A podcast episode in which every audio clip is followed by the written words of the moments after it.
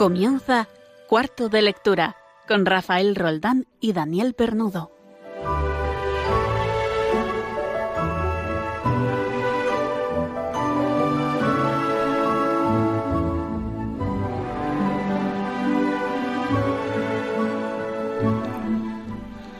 Hace unos días se hizo público el nombre de la persona que recibirá el prestigioso premio Cervantes de 2018. Se trata de ese importantísimo premio bautizado extraoficialmente como el Nobel de las Letras Hispánicas. La galardonada no es otra que Ida Vitale, poeta uruguaya de 95 años de edad y que, según los medios, es representante de la poesía esencialista. ¿Y quién es esta mujer? Pues después de leer las reseñas publicadas estos días en prensa sobre ella, parece que ya la conozco un poco mejor. Y seguramente se merece este premio como la que más. Pero confieso que yo no sabía quién era hasta hace unos días. Dice nuestro ministro de Cultura, encargado de dar telefónicamente la noticia a la premiada, y respondiendo a alguna pregunta maliciosa, que él sí la conocía anteriormente. Yo no lo pongo en duda eso, pero yo no la conocía. Y debe ser porque yo, lo confieso, no he leído demasiada poesía. Reconozco que me interesé fugazmente por la poesía hace muchos años, cuando una compañera de la facultad me preguntó, señalando el par de libros de lectura que siempre llevaba en algún bolsillo durante aquellos años universitarios, me preguntó si yo leía mucho. Sí, leo mucho en el metro. Son dos horas de camino entre ida y vuelta, le contesté fanfarrón. Yo, lo único que no puedo leer en el metro es poesía, me replicaba ella. Entonces, pues hice la prueba. Entonces, yo que había logrado hacer surf los desvencijados convoyes del tren metropolitano, leyendo de Cervantes a Mendoza, que por cierto es otro premiado en Alcalá, pasando por Proust, Julián Marías o C.S. Luis, ¿cómo no iba yo a ser capaz de leer poesía? A los pocos días me aburrí y volví a la narrativa y al ensayo. Desde entonces, mis encuentros con la poesía han sido contados y breves, y eso da cierto complejo intelectual. Pues hoy voy a empezar a quitarme esa espina. Muy buenas noches, hoy queremos hablar de poesía aquí en Cuarto de Lectura de Radio María, cuando apenas hemos entrado a las nueve de la noche, las ocho en las preciosísimas Islas Canarias, para usted que reconózcalo, tampoco ha acabado de entrar en ella, en la poesía, y yo mismo nos aficionemos a su lectura y seamos capaces de admirar literariamente, o no, a Ida Vitale, Premio Cervantes 2018.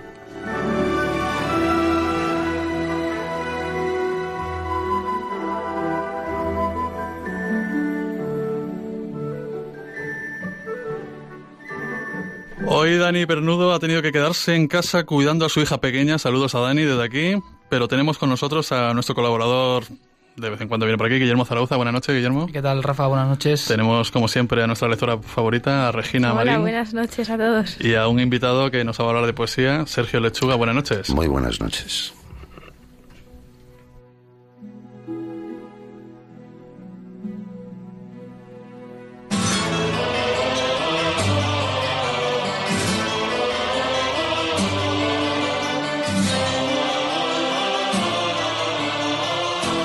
Cuéntanos, Regi, qué vamos a hacer hoy en el programa, qué vamos a ver, qué vamos a contar. Bueno, pues como cada día, Rafa, comenzaremos con el concurso de novelas. Leeremos el inicio de una obra con el objetivo de que ustedes, oyentes, adivinen la obra.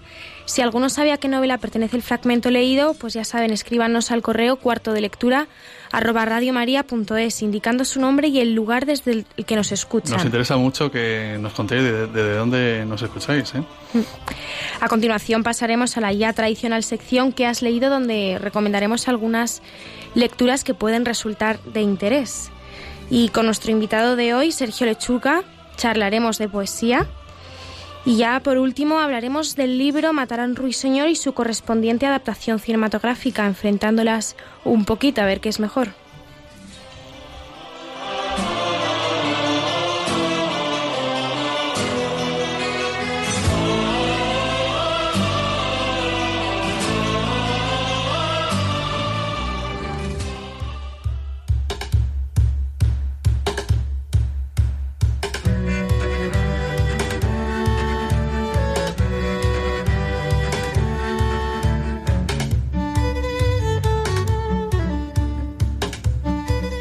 Bueno, estamos en la sección en que leemos un fragmento de un inicio de novela y ustedes tenéis que, vosotros tenéis que adivinar eh, autor y título. Eh, la semana, hace 15 días fue, fue, fue fácil, lo reconozco, pero no creéis porque en realidad no puse el comienzo de la novela, puse la dedicatoria que sale al principio antes de comenzar la novela. La novela todo el mundo adivinó que era El Principito, de Antoine de Saint-Exupéry. Y bueno, eh, nos habéis escrito diciendo eh, el título de la novela, El Principito, el, nombre del escritor. Desde Gloria Castaño de Valencia, acertó. Laura Arce en Ceuta también acertó. Sergio Danilo Acosta, que nos escribe desde Las Toninas en Buenos Aires, en Argentina. Íñigo Bacaicoa, desde Kassel, Alemania. Eh, y también nos escribe un enigmático o enigmática RBYN. Por favor, decidnos cómo os llamáis, desde dónde llamáis. Queremos saber quiénes sois y dónde vivís. En concreto, este último oyente dice, me lo conozco porque siempre me lo leía mi padre de pequeño para que desayunara. Bueno, pues la solución correcta era el inicio del Principito, es la famosa dedicatoria a León Bert, amigo del autor de Antoine de Saint-Exupéry, que era un escritor de origen judío que estaba en Francia en plena Segunda Guerra Mundial, en plena Francia de la ocupación. Y él se acordaba, cuando escribía Principito, estaba en Nueva York, caliente, como dice él, mientras su amigo pasaba hambre y frío. También eh, ha adivinado el acertado con el inicio de, de, esta novela Fernando García Jiménez de Ávila, que nos escribe, creo, Regina, nos escribe un correo que nos llena de orgullo, satisfacción. Sí, Léelo, por favor. Vamos, leo textualmente, dice, muy estimados amigos Rafael, Daniel y equipo, que se me pasaba mi felicitación y enhorabuena. Cada quincena se van superando y haciéndolo mucho mejor. Mucho ánimo y adelante. No reparen en los correos que reciban, sean estos muchos o pocos. No importa, muchas veces la vida no, da para más, otras veces se deja pasar. La vida misma, así es la radio. Ánimo, que tienen muchos seguidores. Radio María se escucha mucho, mucho, por doquier. Ah, un pequeño comentario sobre Ida Vitale. Nuevo Premio Cervantes 2018. ¿Algún libro suyo que merezca la pena? Muchas gracias. Bueno, Fernando, ya hemos dicho que Ida Vitale, la verdad es que no tenemos mucha noticia de ella hasta ahora. Bueno, intentaremos, intentaremos leer algo, ¿verdad? Y hacer alguna referencia si vale la pena, porque siempre, si vale la pena, saldrán aquí libros. Voy a. Vamos a, al enigma de esta semana, para que dentro de 15 días, digamos la solución, escribís en cuanto lo sepáis. Esta es un poco más complicada, ¿eh? Empieza así. Ese es el libro que más me gusta de todo el mundo, aunque nunca lo he leído. ¿Cómo puede ser semejante cosa? Haré lo imposible por explicarlo. Cuando era niño, los libros no me interesaban nada. Detestaba leer no se me daba nada bien. Y además, ¿cómo dedicarse a la lectura cuando había montones de juegos que esperaban ser jugados? Así empieza una novela y como pista voy a decir que hay una película basada homónima, ¿eh? hay una película basada en esta novela, en, este, en esta narración, que ya es un clásico. Y como segunda pista diré que su autor, el autor de la novela, no de la película, ha muerto hace apenas unos días, el 16 de noviembre.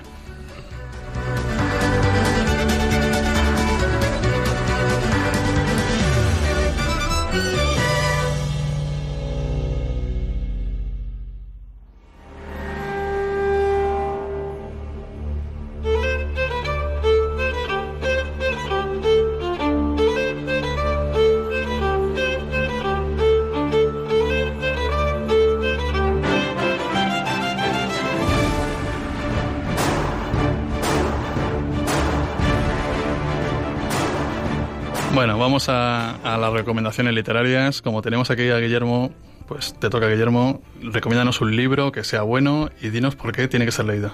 Sí, pues mira, yo iba a hablar del Fantasma de la Ópera, ¿no? que es una novela, eh, un tipo de novela que es novela gótica, ¿no? pues un poco por la, por la ambientación. Eh, y bueno, me parece una novela espectacular. Yo la leí después de ver el, el musical, yo desconocía que existiera la novela también y me entusiasmé muchísimo con el musical que ¿Autor? tú eres. ¿Quién es el autor? Eh, Gastón Legoux. Uh -huh. Es una novela publicada en 1910, aunque anteriormente apareció en serie en, entre 1909 y 1910 en un diario francés llamado Le Gaulois. Y, y bueno, pues nada, yo me entusiasmé mucho con el musical después de verlo. Me gustó mucho también la historia, ¿no? Como, pues eso, ¿no? Esa especie de, de triángulo amoroso que se forma entre Eric, el fantasma, eh, Christine, ¿no? Que es eh, la diva musical del teatro y, y, el vizconde Raúl, ¿no? Y bueno, me parece que tiene que es una novela que tiene, bueno, pues eh, si bien los personajes, salvo el fantasma, pues yo diría que no es lo más, el, punto fuerte de la novela, ¿no? Eh, me parece que, que, bueno, el juego que hace, ¿no? Gastón Legú de, pues eso, ¿no? De, de, jugar con el dramatismo, ¿no? Con ese triángulo amoroso, con, bueno, pues eso, ¿no? Con, con ese amor, eh, digamos, más racional que siente hacia el vizconde y ese amor apasionado ¿no? también hacia la música ¿no? y hacia fantasma. Bueno, en fin, me parece una novela fantástica, yo la aconsejo, yo creo que la historia eh, la conoce casi todo el mundo, ¿no? porque el música se ha hecho muy popular y, yo aconsejo la novela porque, porque de verdad que es espectacular. ¿no? Y solamente una consideración más, ¿no? el espacio en el que sucede casi toda la historia, se puede decir que es prácticamente un espacio único, ¿no? que es la ópera, esta ópera de, de París y ahora no recuerdo exactamente cómo es el nombre del teatro, ¿no? Y y bueno, pues eh, tienen tanta importancia en este caso, ¿no? En, esta novela el, espacio, ¿no? Es un personaje más. Que es prácticamente un personaje más, ¿no? Entonces es espectacular cómo y tú también llegas a engancharte, ¿no? Es, bueno, eh, es imposible que exista un teatro así, ¿no? Es decir, tiene esos, recovecos, esos recovecos, ¿no? Esas, esas catacumbas prácticamente que tiene. Pero bueno, yo aconsejo de verdad a aquel al que le haya gustado el musical, le aconsejo leer la novela porque no le va a decepcionar. Muchas gracias, Guillermo. Vamos a aprovechar que tenemos aquí a Sergio Lechuga. Bueno, yo a Sergio Lechuga no lo he presentado, pero yo no sé cómo presentarte, Sergio.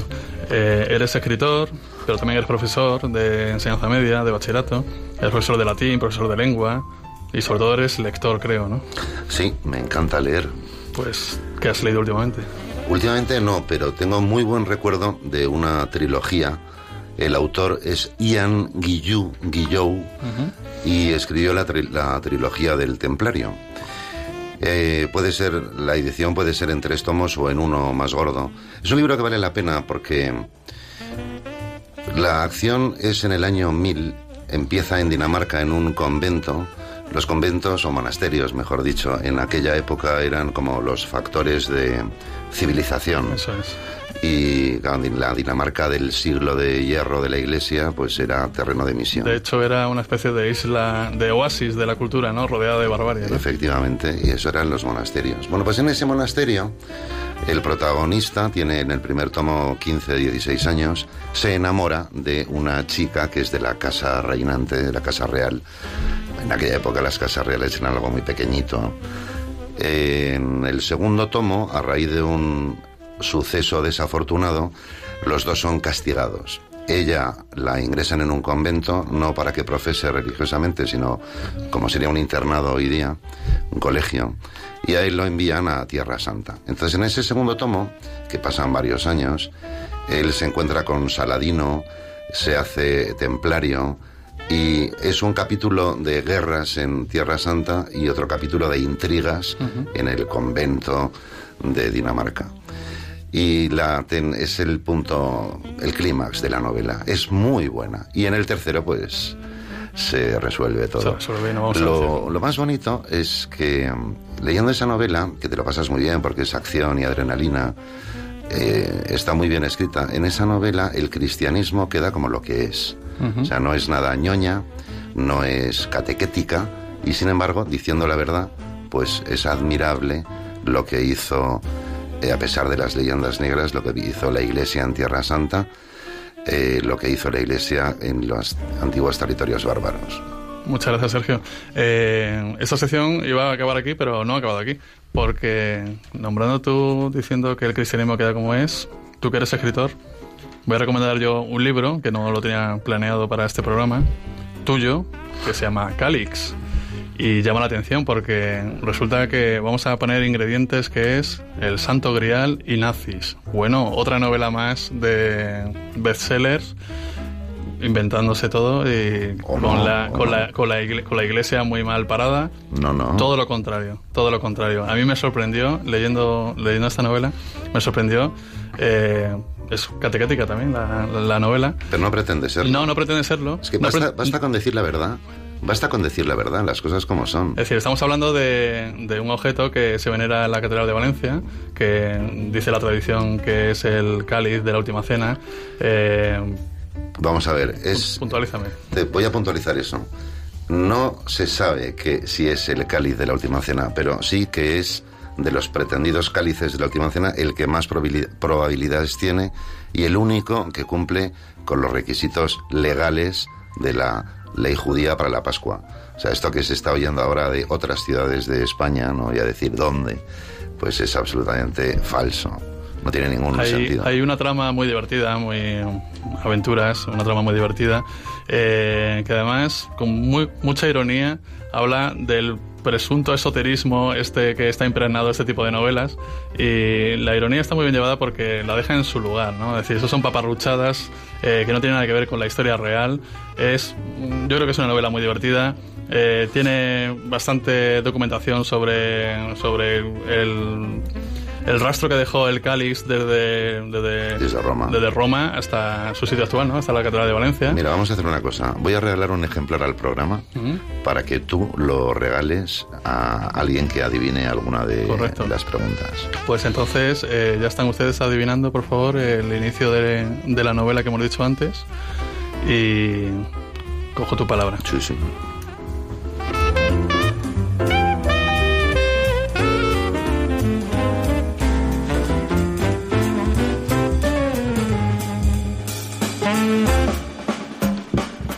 Eh, la sección musical de este programa mm, hoy va a ir sobre la luz y la sombra. La luz como metáfora de, del optimismo, la luz como metáfora de la verdad, sobre la sombra que puede ser la negatividad, la mentira. Eh, He escogido para la primera canción, pues, una película que recibió bastantes Oscars hace. ¿Cuánto, eh, Guille? ¿Tú que estás más puesto? ¿Tres la años? La anterior edición, ¿no? De los Oscars, creo que fue esta última, me parece. Es La La Land, ¿no? Tiene una escena maravillosa, maravillosa. Es un musical, como sabéis muchos de vosotros. Eh, es un musical, tiene una escena maravillosa para abrir la película. Y la canción se llama Another Day of Sun, es decir, otro día de sol otro día que, que me he levantado. Otro día maravilloso, aunque sea lunes esté lloviendo. Vamos a escucharla.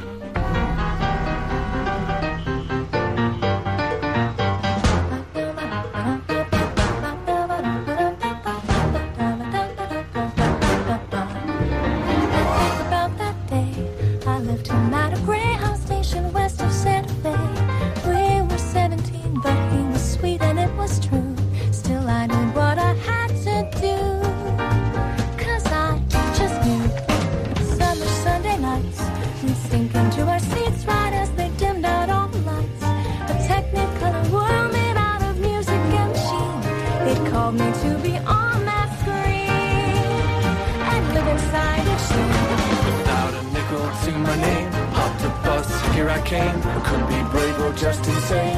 We'll have to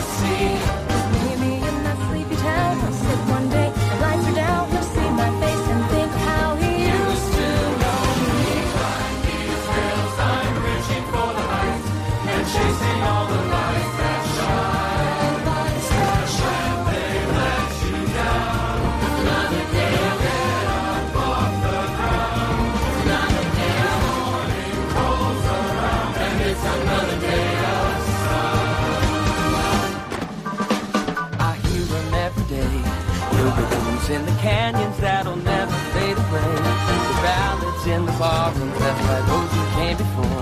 They say we gotta want it more. So I bang on every door. And even when the answer's no, my money is running low. Just they might get me on low. Are all I need. And someday as I sing the song, young kid'll come along. That big thing push your mind and go.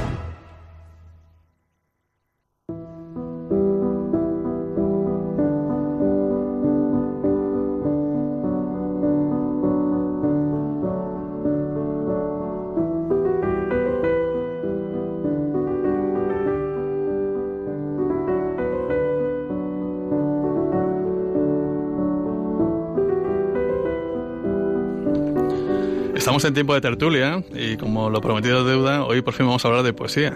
Entonces yo no me atrevía a hablar de poesía, ni de hecho voy a hablar de poesía, voy a escuchar sobre poesía.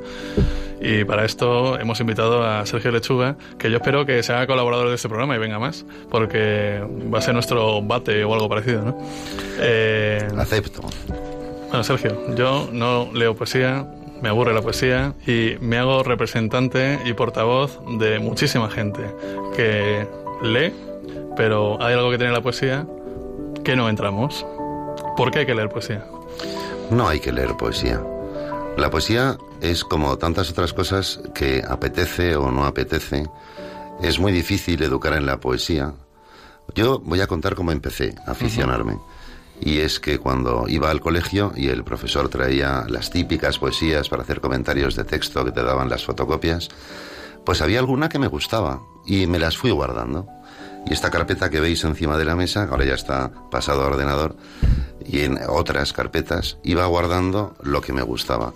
Yo no sabía, y sigo a lo mejor sin saber si es buena, mala, peor o mejor, solo sé que me gusta y me dice algo. Me acuerdo un día leyendo las coplas de Jorge Manrique. Yo las había estudiado en el colegio, pero nadie... Pero hasta que no las lees un día a solas y te las dices en voz alta para ti y descubres el ritmo, el contenido y luego dices, caramba, esto está muy bien. Eh, hay poesías que te dicen algo, otras que no te dicen nada. Yo cuando doy clase y tengo que explicar la poesía del 27 o la poesía social o la existencial, que es de la mejor que hay en la poesía española, o incluso poetas argentinos, me encanta la poesía argentina que he conocido por las canciones de Jorge Cafrune, de Atahualpa Yupanqui, eh, bueno, a medida que vas dando clase y vas profundizando en la poesía, te gusta. Yo creo que la poesía es muy difícil sentarse a leer poesía. Hay que ir picoteando. A no ser que pues uno ya tenga cierta cultura, hay que escoger muy bien qué poetas leer, porque pues una tarde de Juan Ramón Jiménez puede ser muy cansada, o de Federico García Lorca, ¿no? Porque es una poesía densa. Según, según te pide el ánimo, ¿no? Pienso que sí, pero por eso también hay que tener, hoy ya en Internet, como está todo, hay muchas páginas en las que puedes picotear. Es que eso te iba, te iba a decir. Eh, en este mundo que todo tiene que ser rápido e instantáneo, eso choca bastante, ¿no? Que haya que sentarse y decir, ¿qué me pide eh, el alma en el fondo, ¿no?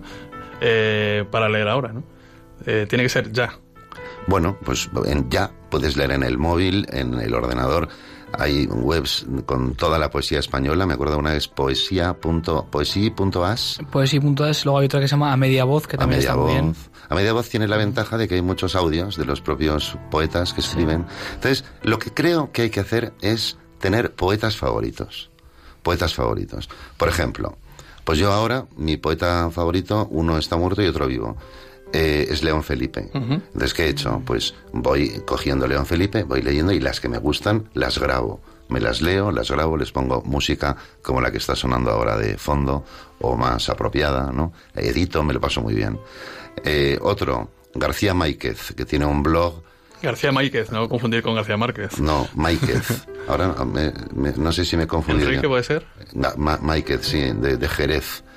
Tiene un blog que se llama Rayos y Truenos que lo recomiendo, porque va contando cosas, muchas de sus hijos, va poniendo la, el artículo que escribe en el periódico El Diario de Cádiz, eh, pone, eh, escribe poesía, y sobre todo para mí es un descubridor, porque como es crítico, le envían muchos libros y dice, pues esto es fenomenal, esto es esto, y te va descubriendo es García Máiquez. García Enrique, sí. Enrique, Entonces tenemos que... Poeta, poeta que recomiendo. Tenemos que... Un hombre con una sensibilidad espectacular. Lo primero que hay que buscar entonces es un guía.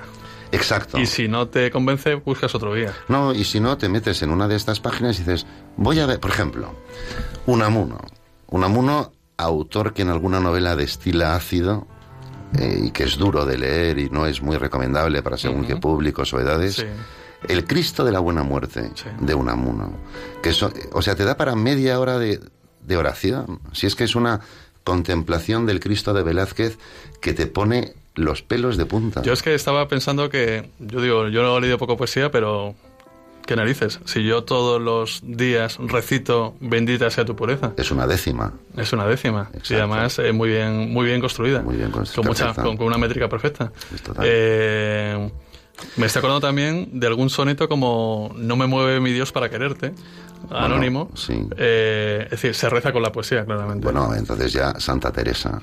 O sea, las poesías de Santa Teresa son una gozada. Todas, todas.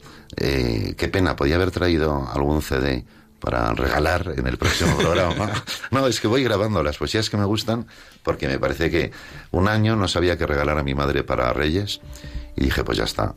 Eh, con esta voz de pito que Dios me ha dado, voy a grabar unas voy a grabar unas poesías, las edito, les pongo música. Bueno, el mejor regalo de su vida.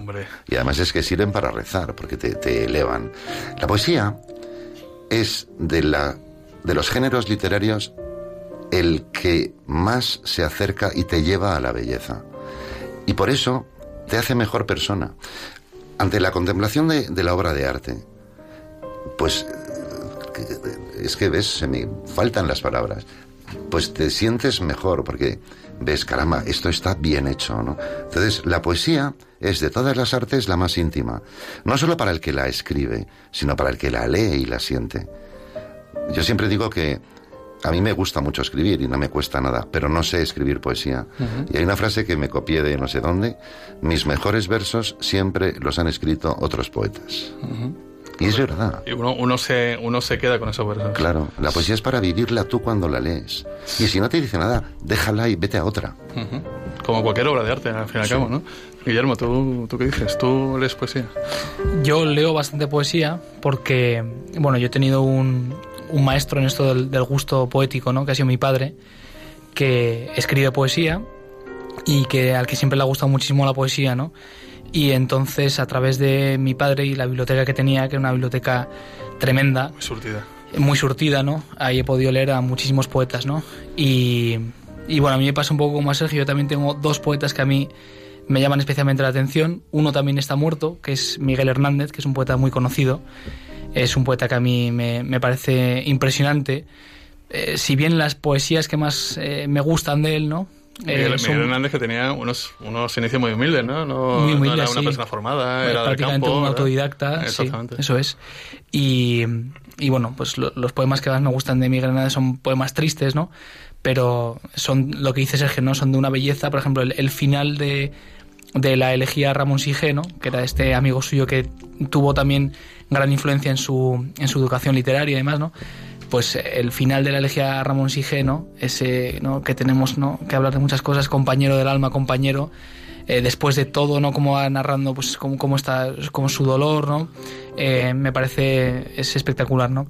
Y el segundo poeta, que también está vivo, es un poeta que me gusta mucho, ¿no? Y que yo creo que gran parte de nuestra audiencia conocerá, pues es Miguel Dors, que es un es un poeta que, que me parece que tiene eh, unas influencias eh, impresionantes, ¿no? Es decir, tú leyendo a Miguel Dors ves muchísimas cosas de la tradición eh, lírica española, tiene un sentido del humor y una ironía también muy muy fina y también tiene muchos muchos poemas que cojo, ¿no? Pues eh, recojo el, adjetivo que ha dicho antes Sergio, ¿no? Sin ser ñoño, pero sí que resultan también muchas veces eh, catequéticas, ¿no? Pues te elevan muchísimo. Tiene una, una dedicada a la Virgen María, ahora no recuerdo cómo es el, título del, de ese poema, eh, pero me parece precioso, ¿no? Hay una línea un poco fina entre ser cursi, ¿no? Y lo que dices tú, ¿no? no y ser ñoño, sí.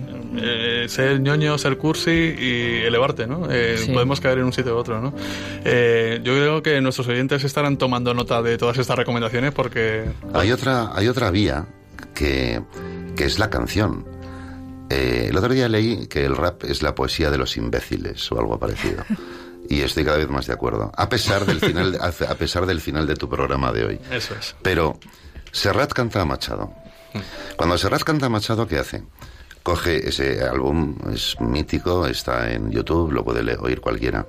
Coge una poesía de Machado y mete arte sobre el arte. O sea, Machado ya ha creado una obra de arte y Serrat, que es otro artista, le hace un comentario de texto con música, la interpreta. Algo tan banal como las moscas, ¿no? Con esa música que le pone vosotras, las familiares. Eh, claro, yo es una poesía trampa a mis alumnos. Digo, ¿de qué va esta poesía? Y que nadie me diga de moscas, ¿no? Entonces, la clava Miguel este Serrat y el tema es el tiempo, es el paso del tiempo, ¿no? Siempre por trilogías y tal. Eh, bueno, pues una forma de Harcha cuando canta a Federico García Lorca. O sea, una forma de descubrir la poesía es las letras de las buenas canciones, alguna de mocedades, etcétera. Regina. Yo quería hacerte una pregunta a favor de los millennials, aquí representando a los millennials, que ¿Cómo puede empezar un joven como yo que no ha leído poesía en su vida y que cuando nos pedían que analizáramos un poema en clase es que nos echábamos a temblar? ¿Cómo podemos empezar a leer poesía? A veces yo tengo la sensación de que los poemas son para gente súper elevada. ¿Qué va? Mira, te voy a recomendar que, o sea, hay dos, varios tipos de poesía. A mí la que más me gusta es la poesía narrativa, la que cuenta cosas, no la poesía sentimental. No me gustan las rimas de Becker, aunque las puedes paladear, ¿no? Las puedes paladear. Olvídate de la métrica, del nananino, nananino, nananino, el, tonillo de la poesía. La poesía hay que sentirla. Y si no la sientes es que eh, para ti en ese momento pues no te sirve, no te dice nada, vamos a decir muy entre comillas, es mala, no, no, no te vale para nada. Disfruta, encuéntrala. Y entonces, por ejemplo, pues de esta tertulia de hoy, toma un par de notas. Dices, hombre, me han hablado de Miguel Hernández. Miguel Hernández aparentemente es un poeta fácil pero aparentemente, pero tú escucha las nanas de la cebolla cantadas por Serrat, emocionate con las poesías de la guerra, algunas, de, de Miguel Hernández, ¿no? Eso es un poeta que es que lo vive. Cógete poesía existencial de Gerardo Diego, la poesía social de los 50, eh, o sea, vete picoteando, ¿sabes? Dice, voy, a picotear. Mm, toma nota de cuatro o cinco autores y lee cosas. Y entonces verás lo que te gusta, lo que no te gusta. Y paciencia, tienes toda la vida. Sergio, léenos algo, hombre. Venga, va. Oye, eh, os he elegido, tengo una de Pemán. Pemán, por cierto, mm. es otro poeta denostado, claro. Eh, porque, por favor, pero en fin, a mí me parece que Pemán es un gran poeta, un lírico andaluz que lleva la poesía en la sangre y tiene poesía religiosa, y poesía no religiosa. La religiosa es muy bonita, es de esas poesías que sirven para rezar.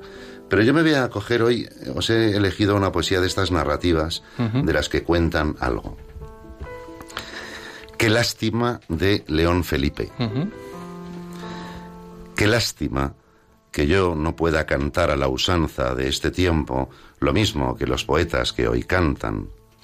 Qué lástima que yo no pueda entonar con una voz engolada esas brillantes romanzas a las glorias de la patria. Qué lástima que yo no tenga una patria. Sé que la historia es la misma, la misma siempre que pasa desde una tierra a otra tierra, desde una raza a otra raza, como pasan esas tormentas de estío desde esta a aquella comarca. Qué lástima que yo no tenga comarca, patria chica, tierra provinciana. Debí nacer en la extraña de la estepa castellana y fui a nacer en un pueblo del que no recuerdo nada.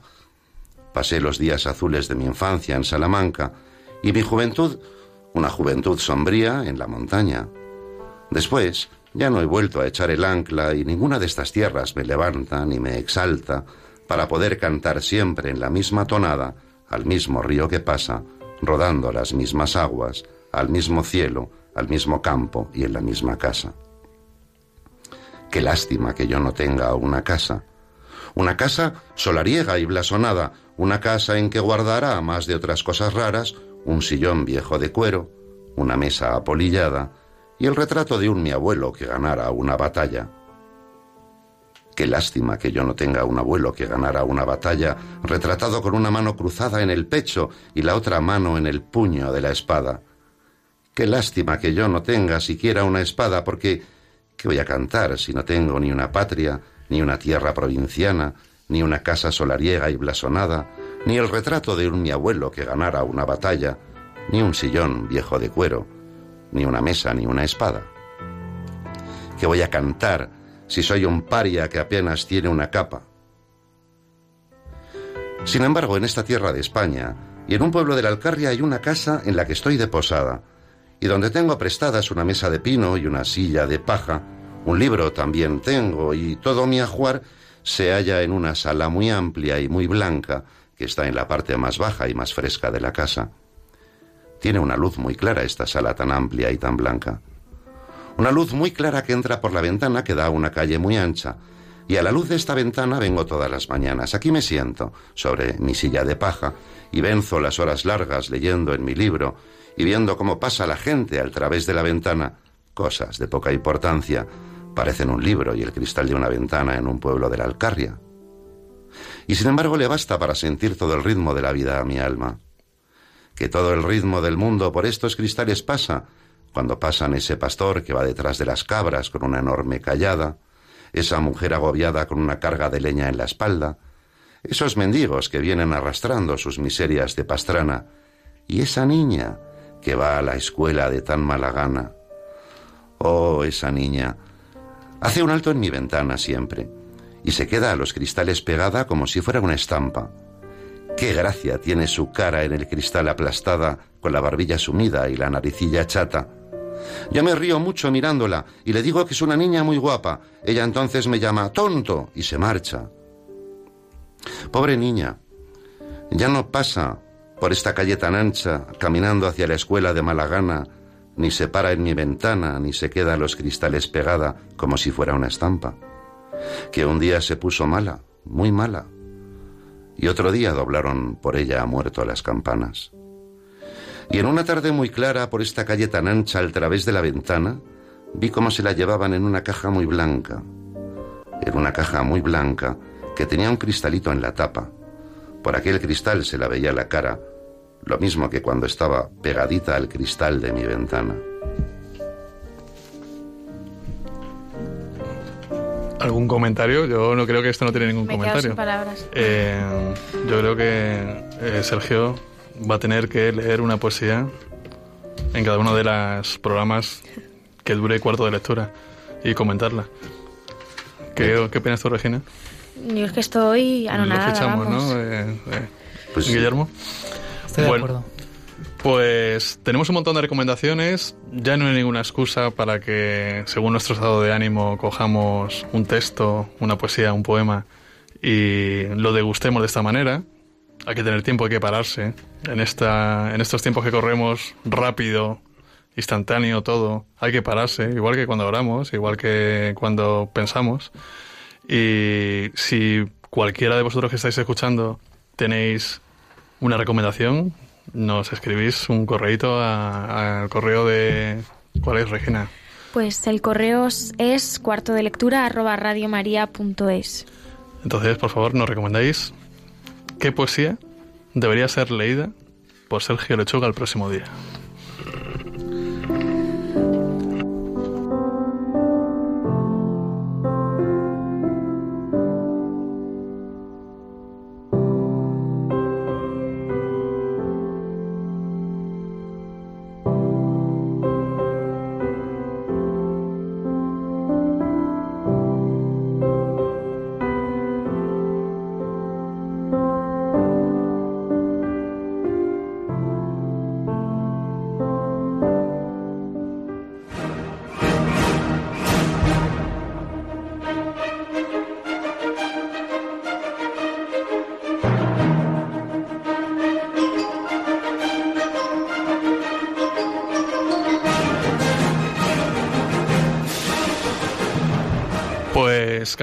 Totalmente de tercio porque después de esta, estos 10-15 minutos que hemos tenido totalmente pausados, vamos a un combate de boxeo de nuevo. Entre qué es mejor, la novela o, o la película.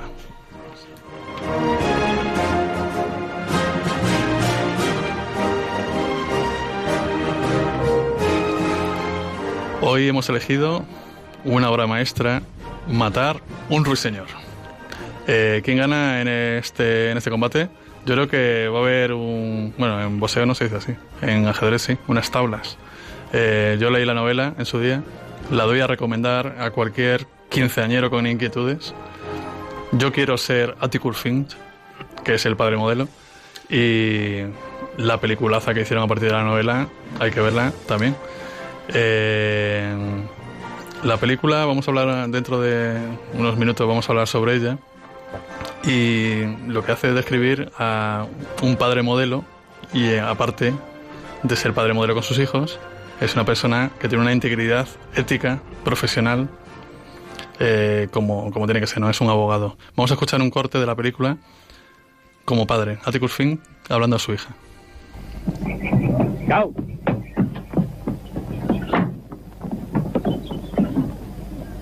Scout.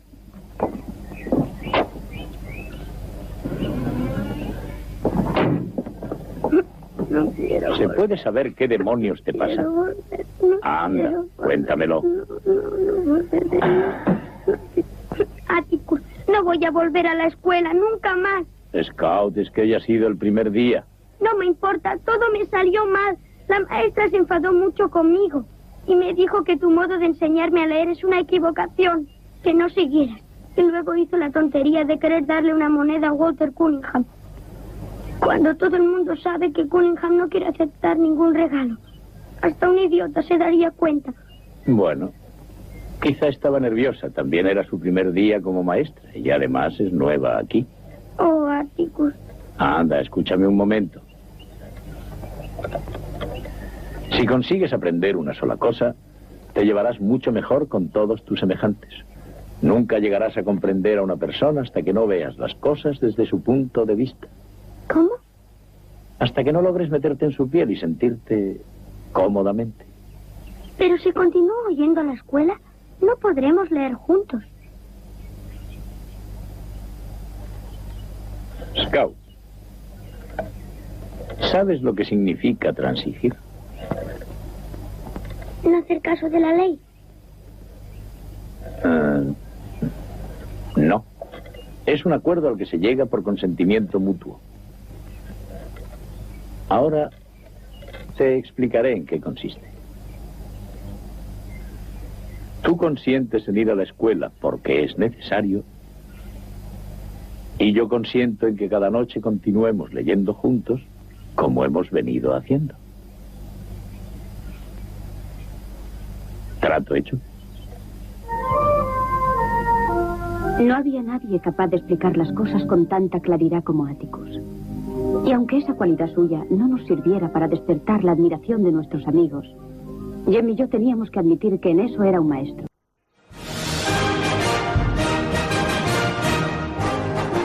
Bueno, un padre y un maestro. Es el modelo, padre modelo para todos los que somos padres. Ahora vamos a escuchar otro corte con su papel de profesional, con una integridad ética en una profesión que se le exige, que es el de abogado. Acuerdo con ellos en la suposición, en la indigna suposición, de que todos los negros mienten, de que en el fondo todos los negros son seres inmorales, de que nadie se puede fiar nunca de los negros cuando se hallan cerca de nuestras mujeres. Suposición que solo puede brotar de mentes como las de esas personas, y que no es ni más ni menos que una mentira insensata. Una mentira que no es necesario demostrar a ustedes.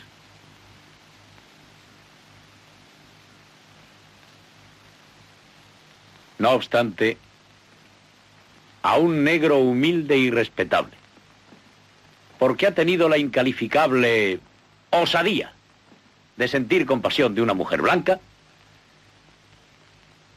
no se le puede aceptar su palabra contra la de dos seres de nuestra raza.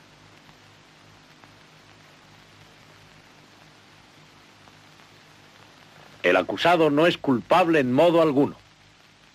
En cambio hay otra persona en esta sala que sí lo es. Bien, señores. En este país, los tribunales tienen que ser de una gran equidad. Y para ellos, todos los individuos han nacido iguales.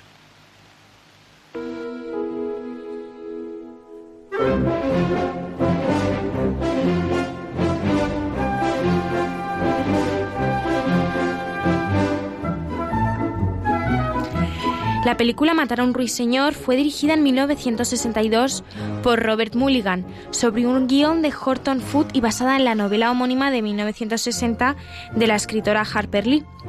En 1995 la película fue considerada cultural, histórica y estéticamente significativa por la Biblioteca del Congreso de Estados Unidos y seleccionada para su preservación en el National Film Registry. En el año 2007, el American Film Institute incluyó el film en el puesto número 25 en una lista de las 100 mejores películas estadounidenses de los últimos 100 años. La historia está narrada desde el punto de vista de una mujer adulta que rememora su infancia y la de su hermano mayor en el profundo sur estadounidense. Cuenta la historia de su padre, Atticus Finch, un abogado de una pequeña ciudad del estado de Alabama, racialmente dividida durante los años de la Gran Depresión. Viudo y con dos hijos a su cargo, acepta ocuparse de la defensa jurídica de un campesino negro acusado de violar a una mujer blanca. Muchos de los habitantes de la ciudad tratan de disuadirle para que se retire del caso, pero él está decidido a seguir adelante, a pesar de las consecuencias que su empeño, que su empeño en defender a un negro puede acarrear para él y su familia.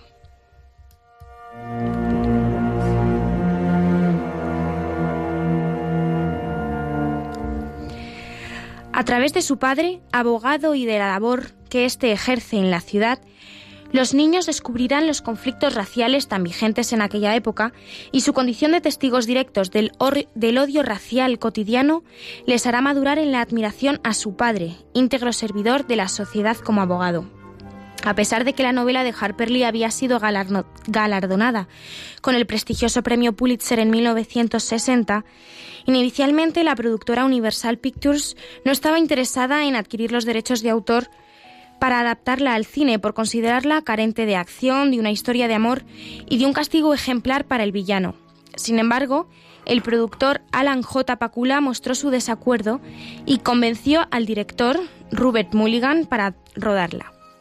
La primera opción que, se barajó la que barajó la productora para encarnar al personaje de Atticus Finch fue Rock Hudson. Los productores también ofrecieron el papel a James Stewart, quien lo rechazó por temor a que la película, cuyo guion consideraba demasiado liberal, crearía controversia. Finalmente, Mulligan y, Papula, y Pacula se lo propusieron a Gregory Peck, que ya había sido cuatro veces candidato al premio Oscar en los años 40.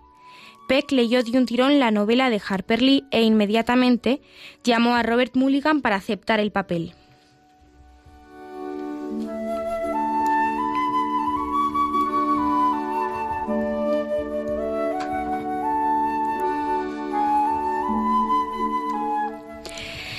Harper Lee se inspiró en su propio padre, Amasa Lee, como modelo para crear el personaje de Atticus, todo un ejemplo de integridad modal, y le puso el apellido de soltera de su, madre, Finch. Al igual que Atticus, Amasa Lee había sido abogado y en el año 1923 había defendido ante los tribunales a un joven negro. Para preparar su personaje, Gregory Peck entabló amistad con Amasa Lee, ya octogenario. Lamentablemente, este murió antes de que comenzara el rodaje de la película. Los personajes de Scott Finch y Dill Harris se suponen inspirados, respectivamente, en la niñez de la propia autora Harper Lee y del también escritor Truman Capote, amigo suyo de la infancia basándose en los recuerdos de los veranos que ambos compartieron, compartieron en Maroonville, ciudad natal, ciudad natal de Lee. Para el personaje de Scott se eligió a Marit Badham, que fue en su momento, con 10 años de edad, la actriz más joven candidata a un premio Oscar.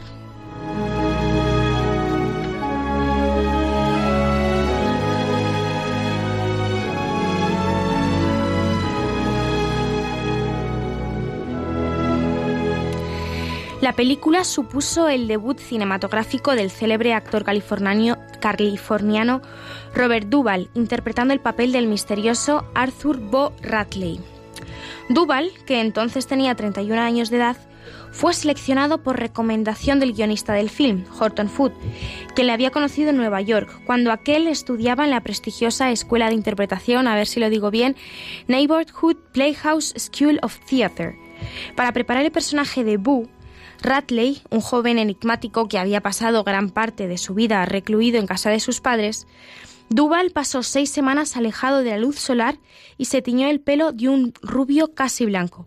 Para crear este misterioso personaje, Harper Lee se había inspirado en los recuerdos infantiles que conservaba de un tipo de Monroeville llamado Alfred Son Bar, que convivía, que malvivía con sus padres en una casa ruinosa con las ventanas tapiadas, a escasos metros del hogar de la familia Lee.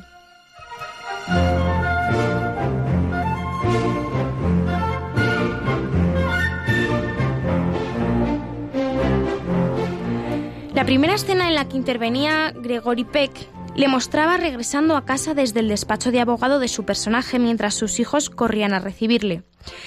Harper Lee, que ese día fue invitada al set de rodaje, rompió a llorar tras finalizar la filmación de la escena. ¿Por qué lloras? le preguntó Peck. Lee explicó que el actor le había recordado a su difunto padre, el modelo en quien se inspiró para crear el personaje de Atticus Finch. Peck incluso tenía un poco de barriga redondeada, como la de su padre, según Lee. Eso no es barriga, barriga Harper, le respondió él, es una gran actuación.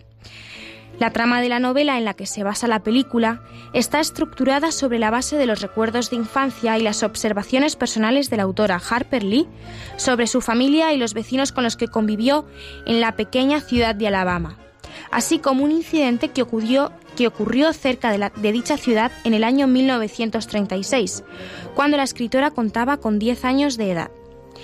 El film fue estrenado en Los Ángeles el 25 de diciembre de 1962 y en el Radio City Music Hall de Nueva York el 14 de febrero de 1963.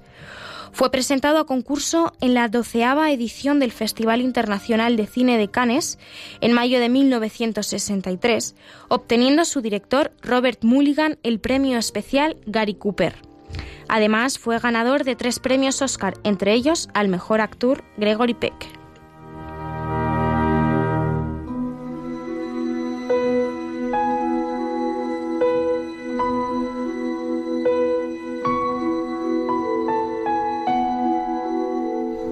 Pues vamos a ir despidiendo nuestro cuarto de lectura. Yo creo que hoy ha valido la pena esta tertulia que hemos tenido sobre poesía. Nos ha gustado mucho la presencia de nuestros dos colaboradores, Guillermo Zarauza. Muchas gracias, Guillermo. Muchas gracias, Rafa. Y permíteme que haga un, pequeño, una pequeña corrección. Antes he dicho que La La participó en los Oscars de 2018 de este año, fue 2017. 2017. Antes de que me apedreen. Gracias. Muchas gracias, Sergio Lechuga. Te esperamos, gracias a ti. Te esperamos otro día. Pues nada, aquí estaremos. Eh, hablando de poesía, ha salido el rap. Yo también tengo la misma opinión que tú. Eh, pero me ha cambiado un poco después de conocer a Guillermo Esteban, cuyo nombre artístico es Grilles, es un rapero. Tocó suelo, bajó a los sótanos de la vida y alguien le habló de, Cristo y él se enamoró de Cristo y ahora se dedica en cuerpo y alma a hablar de Cristo en sus canciones. Vamos a escuchar a Grillex, que es su nombre eh, artístico. Eh, tiene 24 años, le conocí el otro día, es un tipo fantástico. En 15 días estamos aquí en cuarto de lectura no se vayan que le dejamos con el informativo. Muy buenas noches. Momento, me meto dentro de mi mente, dentro de mi cora, para rescatar cualquier historia que me estorba. Muchos del pasado todavía no perdonan. La envidia les comió y ahora viven como las sombras. Hay luz para cada persona, para cada alma, pero cuesta quitarte la máscara que te acompaña. Del orgullo, de soberbia, el corazón no te descansa porque vives engañado en algo que te quita toda calma. El amor no se divide, es más, siempre permaneces paciente y no se cansa de quererte. Busca ser la paz en los momentos que te pierdes. Busca ser pasión cuando tú menos lo mereces. I need the answer to all the pain before all the shame comes back again. Meeting my maker,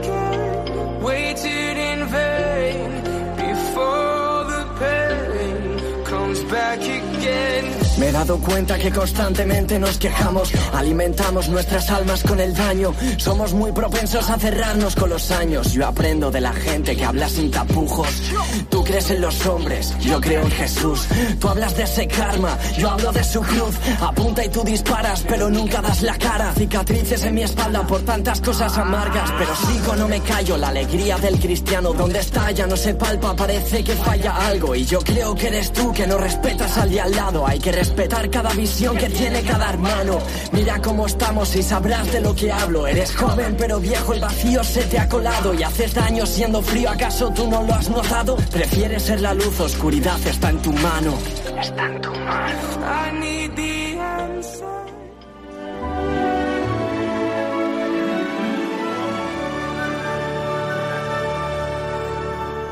Así concluye Cuarto de Lectura con Rafael Roldán y Daniel Pernudo.